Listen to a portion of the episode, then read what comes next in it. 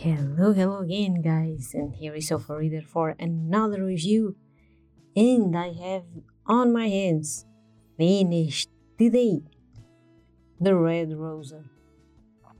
It was very, very impactful, and I couldn't agree less that it's um, a great woman to look at um, in the March month, especially in March 2021 when we are living so uh, troubled times.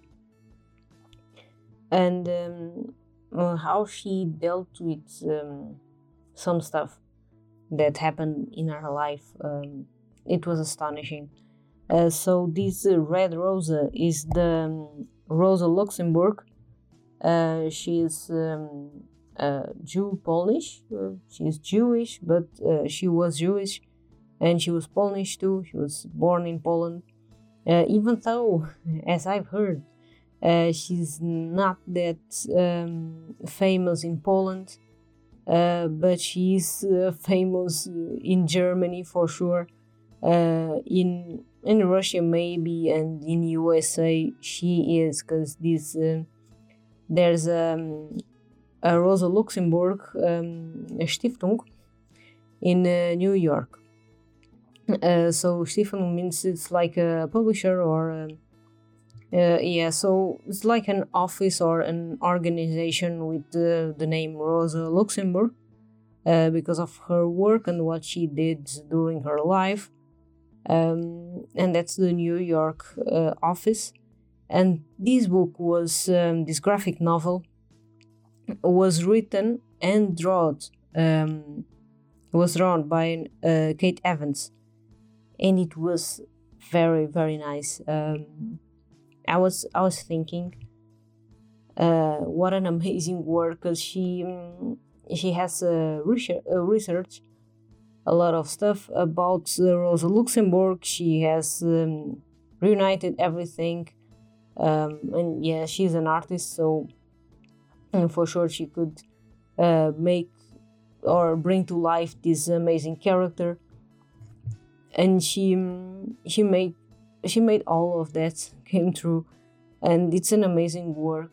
Um, she has a lot of words. It's like for a graphic novel it has a lot of um, words written words so to say if you compare to if i compare to other um, graphic novels that i've that i've read in my life um, i think this one has a lot of words but even though it's amazing it's amazing and it's very thoughtful and um, then you understand the picture on the cover um, as you read through that book and also appears in the middle of the book.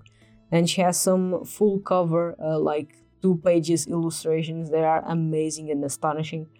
Um, this book is black and white so it's a graphic novel but it's not this graphic novel colored and expensive and what else uh, does amazon uh, wants from us? Uh, yeah because it's um, they are heavy when uh, when you go for image comics when you go for full um, colored comics they are amazing they are astonishing. As like i can tell you personally i love to draw and i'm i'm a designer and i love it. Uh, but when you see the price of the books it's like oh my god oh my god it's like uh, uh, 18 minimum 18 euros i'm talking euros. And uh, this was not it was like 10 or 11 euros. So if you see the difference in between having um, a cover in color and then the uh, the words in um, in black and white and then the difference of having full color and uh, that shiny paper that it's so pretty so pretty it's very very different. Uh, the feel is different. It's like uh, the paper is also like a, a normal book. It's not that shiny paper because you don't need it's just black and white. Um, and the illustrations they are something else. They are uh, she represents uh, rosa not as the the pretty woman so to say. This is the pretty woman. Uh, but she represents her with an uniqueness. Um, with with a character that it's uh, that it's all that it's it's something else I really liked it, and um, you have some notes in the back, and you have a small biography of um, Rosa Luxemburg, because uh, that's that is also a um, graphic novel. That is it has a little uh, romance stuff, so you have um, some notes, um, and sometimes you have some some stuff that uh, that were uh, modified uh, one and two details. It's not much, but um, you have these notes on the back, and you have a small biography for sure. And she also says where she um, the bibliography where she um, uh, got her information about the, what books uh, has she read about uh, Rosa Luxemburg to to know her life and uh, yeah i'm not a communist. I'm not because she is rosa, luxemburg. She was defending communism um, like a lion like a lioness. And um, it's an amazing trajectory. I didn't knew that she had such an impact here in germany um, because she led a lot of um, social movements here in germany. Um, and then you see a lot of the impactful uh, meaning that she had. Even so, she she died very young. Uh, for yeah, even for even for their time, it was um, for the uh, end of the 1800s, beginning of the 1900s. Um, it was too early. It was even so uh, too young to die, for sure. Like she, I think if she she lived like till old age, uh, like uh, a lot of other amazing people. She had done um, more awesome stuff. Even so, at the time, uh, being a woman in politics, it was a, a heavy burden to carry. Um, but she she was amazing. I can tell you that she fought like a lion for the ideologies that she had. Um, she studied a lot of political and, and science and economy and all that uh, stuff that she had to to study to be um, good in the political sciences and um, being a good communist and being a good socialist for sure. Yeah, she impulsed uh, a lot of socialist movements um, and is curious to, to see that um, we in Portugal we see socialism is like like a something in the middle of uh, left and right. Uh, but I see that in all Europe socialism is like the left parties. It's like it's not center this left party, and I get like a little confused. So to say, it's a little different. Um, maybe uh, because we are we were so so much time closed from uh, i think it were like 40 years. We were closed uh, from the whole eu so maybe maybe that's why uh, some stuff diverge um, in our politics.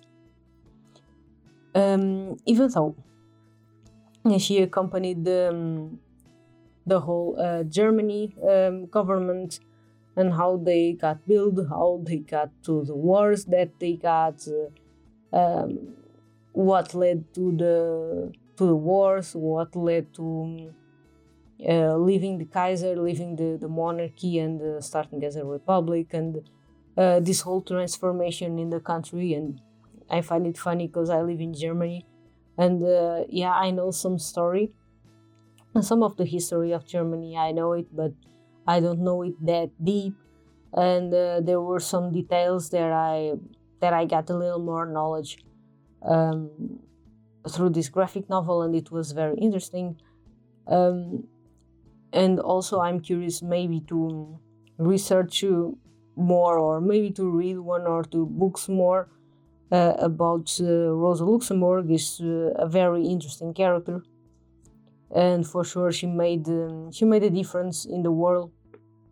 And she still does. She still makes uh, a difference in the world i think because uh, it's it's an example for uh, for us women to fight um, for what is right to to see stuff in perspective and to to hear um, to hear our our thoughts and not to hear um, everybody around us to say uh, you can't do it and you are a woman and whatever. Um, even though we don't hear that anymore, but sometimes we hear in our, it in our heads or we hear it from uh, society members and whatever. And so you can see this book um, as an inspiration. You can see Rosa Luxemburg as an amazing inspiration and for sure as a great mark for the the end of uh, Women's Month. There is March, and may Women's Month be every month of the year, cause we are badasses, right, girls? So I hope you like this review. I hope you you got very very excited uh, for this um, for this graphic novel. I hope you read it because it's very very amazing. Um, go for it, really. So, guys, and that's all. I hope I see you in the next one, and bye.